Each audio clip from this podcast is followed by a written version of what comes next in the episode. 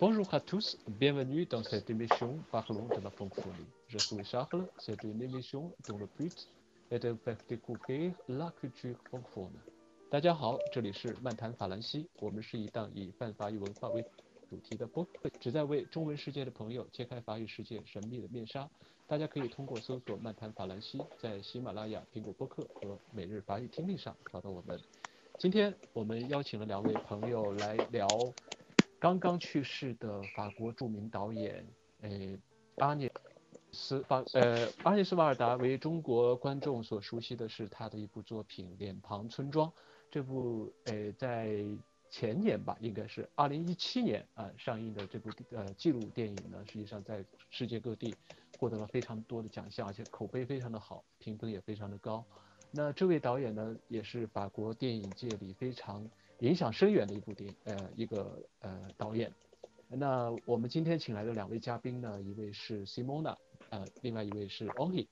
都是来自成都，也是法国电影的资深影迷。那先请 Simona 给大家做个自我介绍。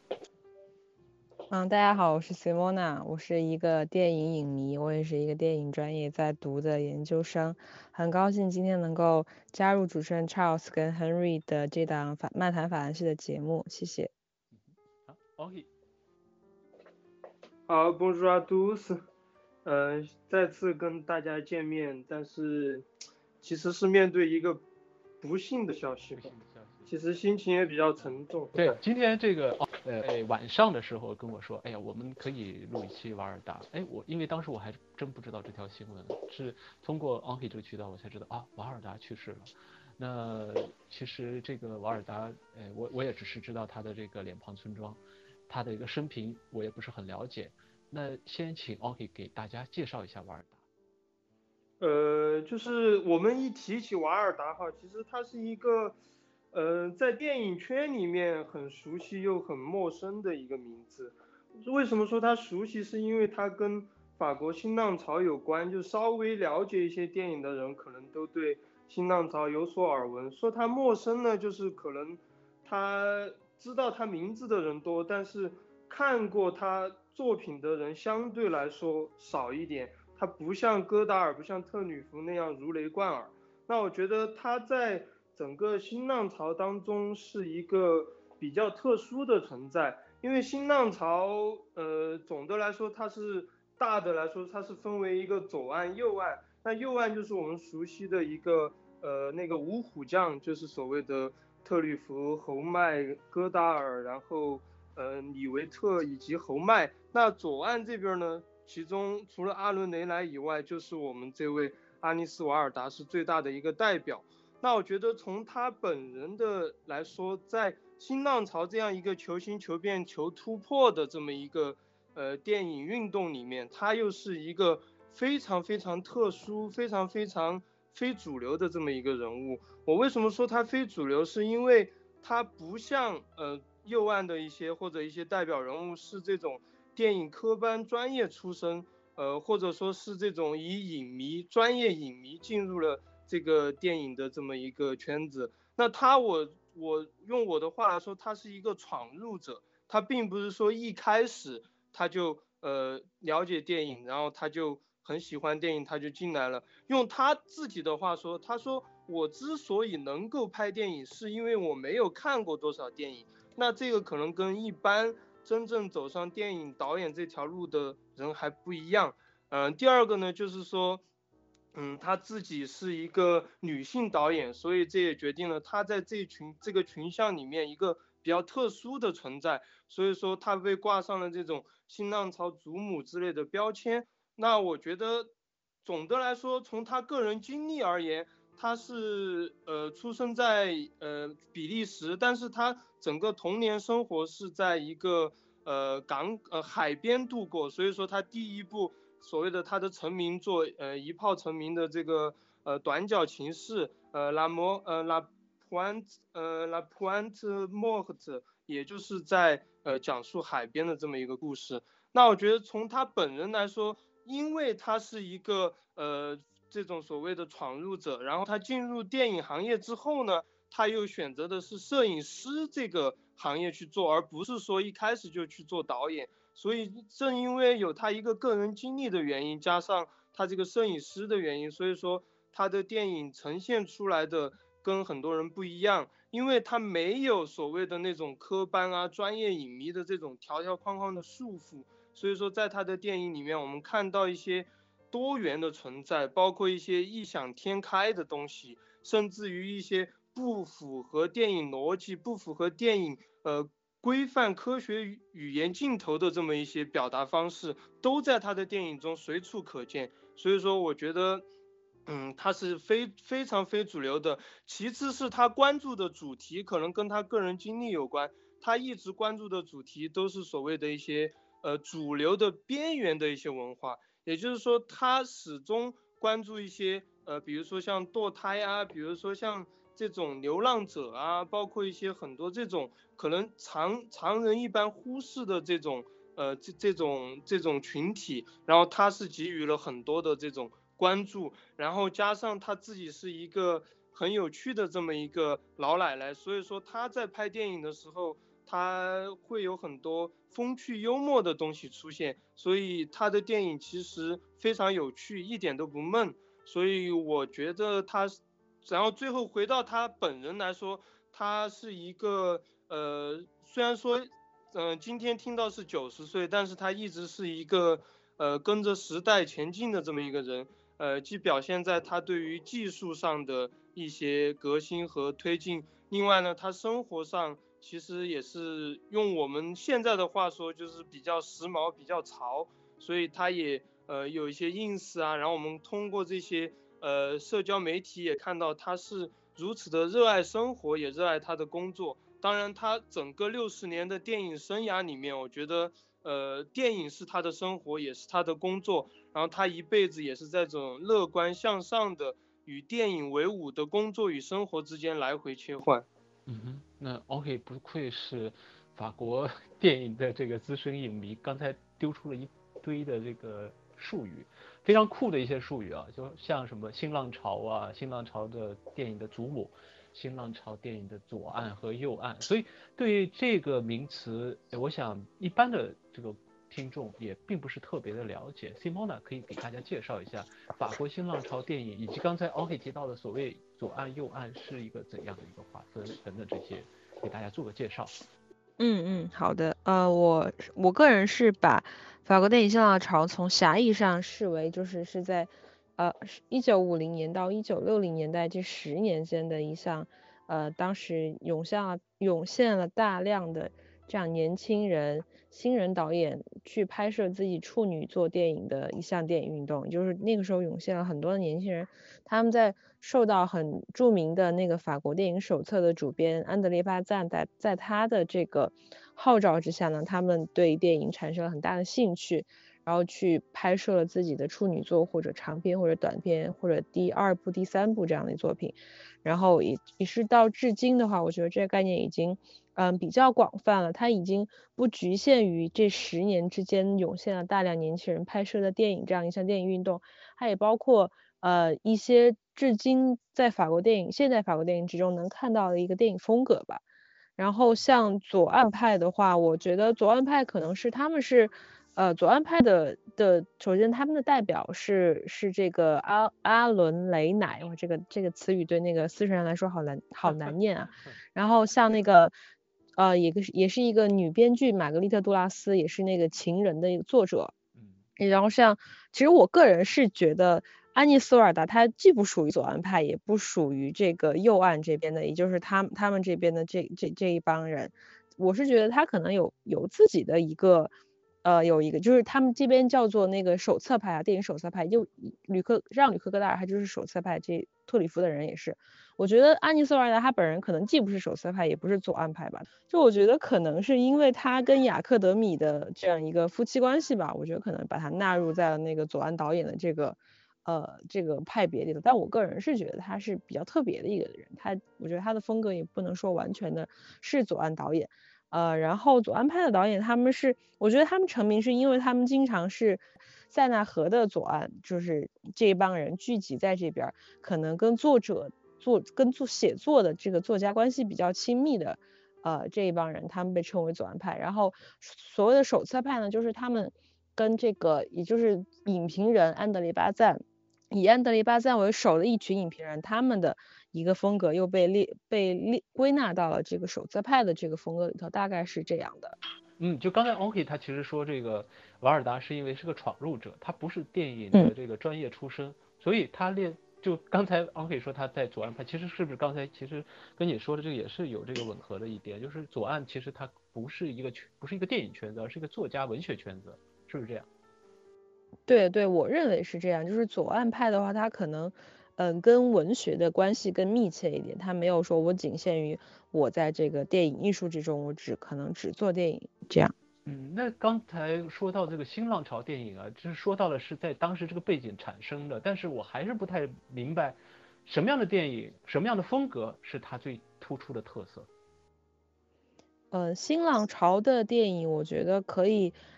首先可能有有，我觉得最显著的特征是他们。是，首先是把镜头对准了现实世界，就是用安德烈巴赞那句话来说，他认为电影是现实的渐进线，也就是电影要在最大的程度上去接近现实，去反映现实世界。然后其次是他们使用非职业的演员，要他们要他们承接了那个意大利新现实主义的那一套，因为新现实主义他们那个时候说的是，他们要把摄影机扛在呃大街上去，然后使用非职业的演员去拍街上的这些。素人他们的面孔，他们的生活，然后所以我觉得可能延续到今天的一个风格，我们理解成的是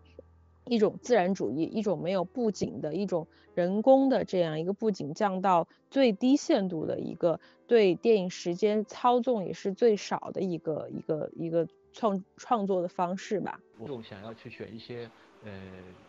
这个新浪潮的电影去看的话，那两位各自给大家介绍一些。你们认为比较能够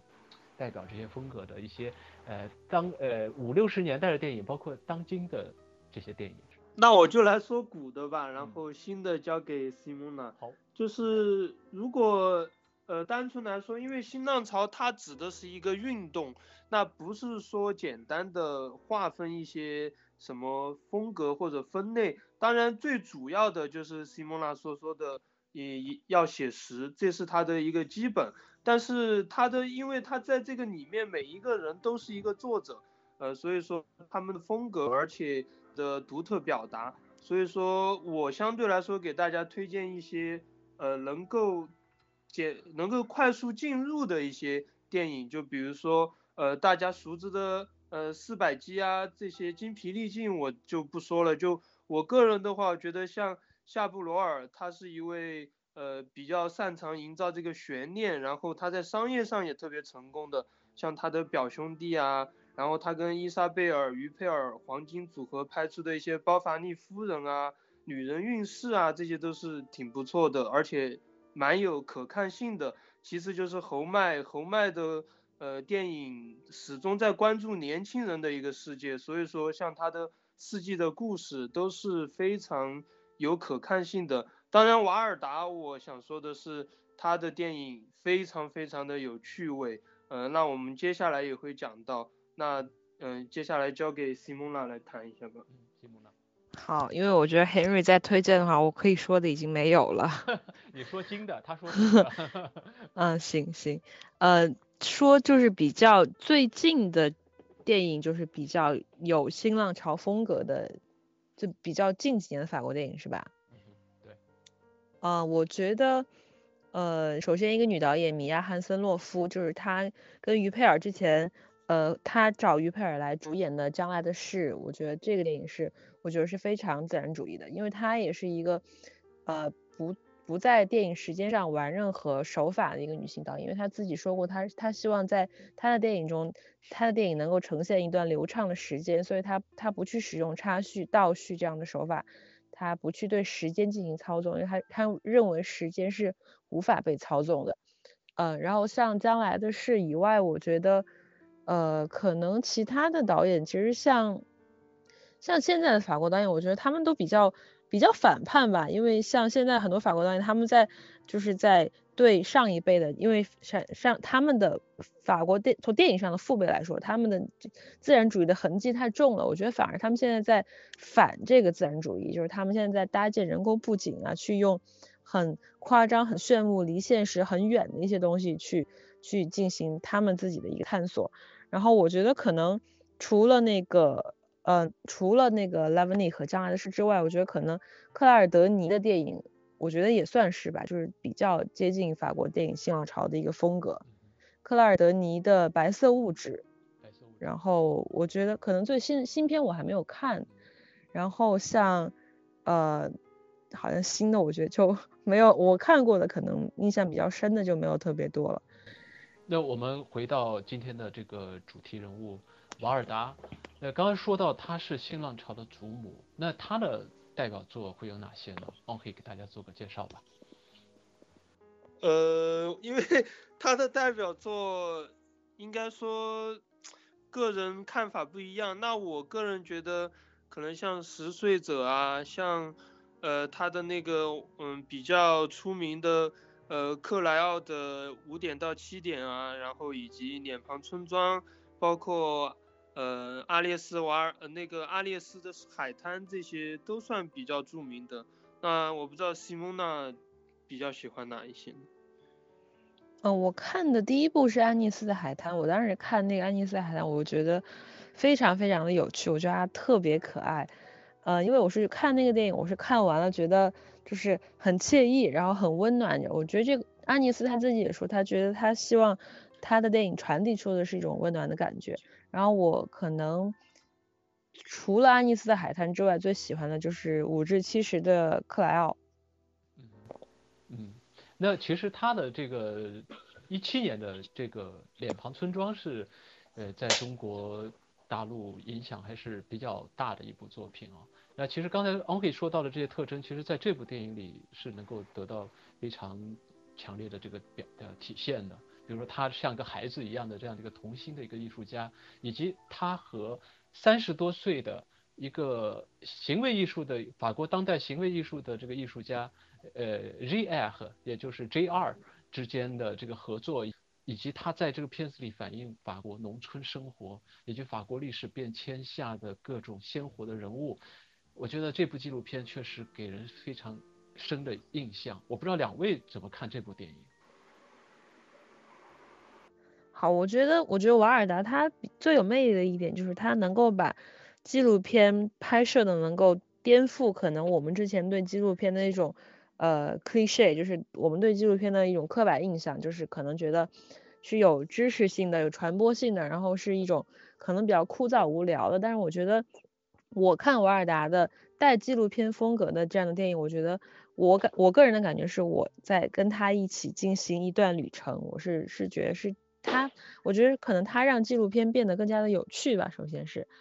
呃，然后我觉得，其次就是就是可能他在无形之中，就是他以一种非常的温和或者说非常让人能够接受的方式，他在其中给你传递了，其实传递了很多东西，包括女性主义的东西，包括一些对他对社会的一些观察，他呃想传达的一些我觉得有深度的东西，他都以一个很。就像就像糖果的一个纸一样，把你把它给包裹起来，我觉得就是让我们能够接受的很很轻松，然后你也不会觉得是有说教的意味在里面。嗯嗯，OK。呃，我觉得确确实实他的电影哈，就像我也有这样的感受，就是说他的纪录片并不是说呃要进行一个什么特别深奥的一个道理的告诉或者。有着那种所谓的呃崇高的一个使命，要怎么怎么样？他其实他做的是一种比较解构，甚至带一些幽默诙谐的这种方式在进行。就拿这个脸庞村庄来说吧，就是说他可能这个纪录片它本身是不存在、不成立的，但是通过他的一些奇思妙想，他跟 r i 和进行一个合作，他们去进行这种实验。那这个实验本身是一个创造，是一个所谓用纪录片，大家对纪录片的一个刻板印象来说是呃非真实的东西，它在虚构，它在创造。但另外一方面，在虚构创造的下面有一个背景，这个背景可能就是法国现实中的一些村庄，然后各种各样的人物，这些东西又反而是鲜活的，是真实存在的。那么两者结合，它产生了一个新的火花。那我们通过呃这样一种非常有趣的这种方式的结合，去看到这个背后的东西，我觉得是很有趣的。就是说，你单纯的去看一个便签，或者是去拉着一个人物进行采访，可能。你要表达的东西可能指向性很强，但是可能观众的接受程度会会会有一种有有一种抗拒在里面。但是像刚才呃西蒙娜说的这个非常非常有趣的就是，他包了一个糖果的纸，然后慢慢的给你抖开，然后它中间其实呃瓦尔达他是从来都有自己的一个观点，而且他是一直从事这种政治的这种活动。敢于表达自己的观点，但是他在电影上面，他没有说一味的进行说教，而是把他的这种犀利的观点，呃，放在电影中，以一种我我我认为是一种充满解构、充满一些幽默戏谑的方式来表达出来。其实你在呃轻松惬意中又有这种感伤，又有这种思考，我觉得他可能更擅长这些这种方面吧。嗯。我看这部电影给我最大最大的一个感受，实际上是，你想想，他刚才我们大家都说了，他是一个祖母级的一个电影的一个呃一个人物，九十岁啊，然后那个 r i a 三十三岁，两个人相差了将近六十岁的这个年龄，但是他们之间的合作是非常非常的融洽和非常非常的深入的。我想，比如说，假设我们把这个场景搬到中国，一个九十岁的艺术家，可能殿堂级的怎么怎么样，然后一个三十多岁的一个，嗯，年轻的一个艺术工作者，两个人之间的沟通能有这么这么这么顺畅吗？能这没有这么呃无障碍吗？我记得最清楚的一个场景是，最后，呃，当这个，嗯，他们在一个一个这个拍摄的一个外景地。呃，拍摄完之后呢，呃，这个瓦尔达要拍 Riah，然后 Riah 一直不肯去取下他的，然后瓦尔达是生气了，他认为他，嗯，不尊重人，然后这个时候其实 Riah 在表面上，他非常的对于这些合作的很多的细节，他都是有一点，呃，怎么说叫戏谑的一种感觉，但是在这个时候他也是真情流露，专门为了他取下了他的墨镜，虽然是。瓦尔达看不清楚他的这个眼睛，但实际上在这个过程中间，两个人的心灵已经非常，在这这个时候会让我感动的是，两个人这么的跨越这么大的年龄，然后在艺术这条路上，在创作的这条路上，能够完全的心与心之间的形成这样的一个交流和融合，我觉得这是他最让我敬佩的一个地方。包括你你们刚才说到他在艺术创作中的一些手法、一些一些方式，确实也是。用这种很自然的方式，把法国历史的变迁、村庄的变迁，以及人物的这个心理上的一些呃变化和活动，能够通过这个活，通过这个打印照片这样的一种剧情变化的这个张贴的这样的一种方式，能够把它融贯在一起。我觉得确实很喜欢这样的一部非常自然的表现的一个纪录片。其实我有个问题就是，比如说，呃，因为瓦尔达是一个女性导演嘛，就是。西蒙娜，她从那你觉得从一个女性感性的角度来，你觉得瓦尔达是一个带给你什么样的一种感受？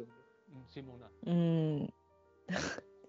其实其实我觉得我在看电影方面我是很理性的。嗯，我觉得瓦尔达她传递出来的一个东西就是，可能比如说我们说肖特阿克曼，她也是呃也是比利时女导演，她可能。是呃所谓的女性主义的一个一个旗帜，一个先锋之类的。但是我觉得瓦尔达相比起来，她不会那么的激进，就是她有自己的一套方式，可能是呃是比较温润的，是比较率真的。像我甚至觉得他可能是呃以就像我觉得感觉上他是以一个小孩的口吻去给我们说一些东西，可能有包括他的那个拾穗者拾荒者，他也会去拍一些女性。然后像那个那个脸庞村庄里边也也有一些就是呃女性，她们应该是工人吧，她们我我也不太记得，有点久了。那个那个就是矿工最后的矿工这个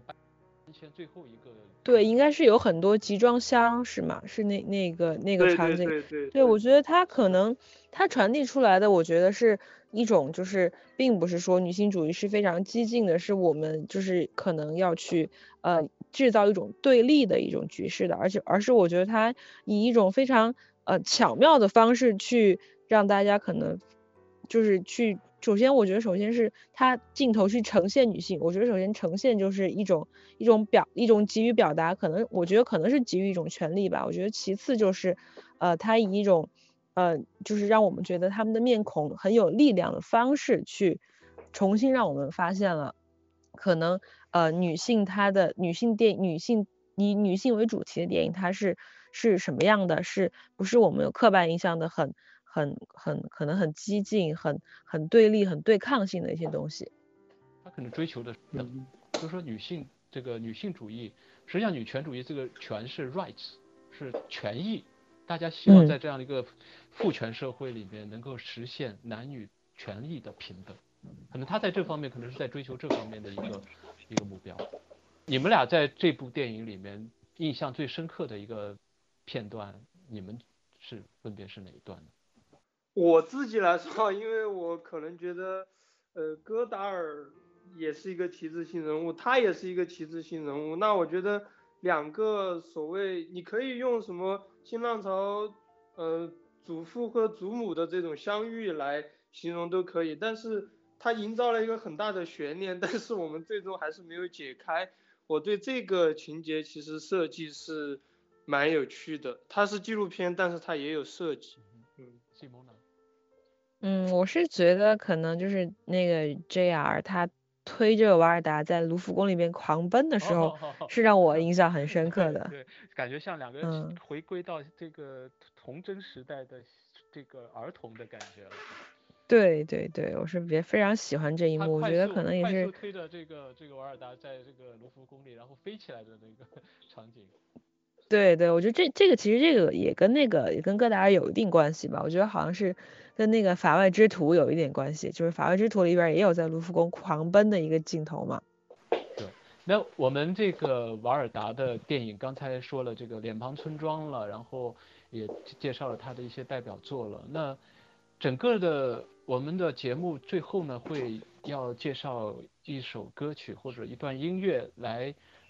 够。跟我们今天的主题人物能够相关的，那么请这个我们的法语歌曲的专家，呃，OK 给大家推荐一首歌吧，或者一段音乐。呃，就是因为说到瓦尔达，我们不要忘记了，就是她自己的一生挚爱，也就是她的丈夫叫做雅克德米，也是新浪潮的一员，呃，一员大将哈。然后，但是他早于瓦尔达逝世很长时间。那这个雅克德米他。在中国最著名的一部电影，也是由法兰西的这个所谓的国宝级人物凯瑟琳·德纳夫主演的《社保的雨伞》里面有这么一首歌曲。那我也想用他一生挚爱来致敬这位呃突然嗯溘然长逝的这么一位女导演。那这首歌的名字就叫做《La b a h a p l u de Cherbourg》。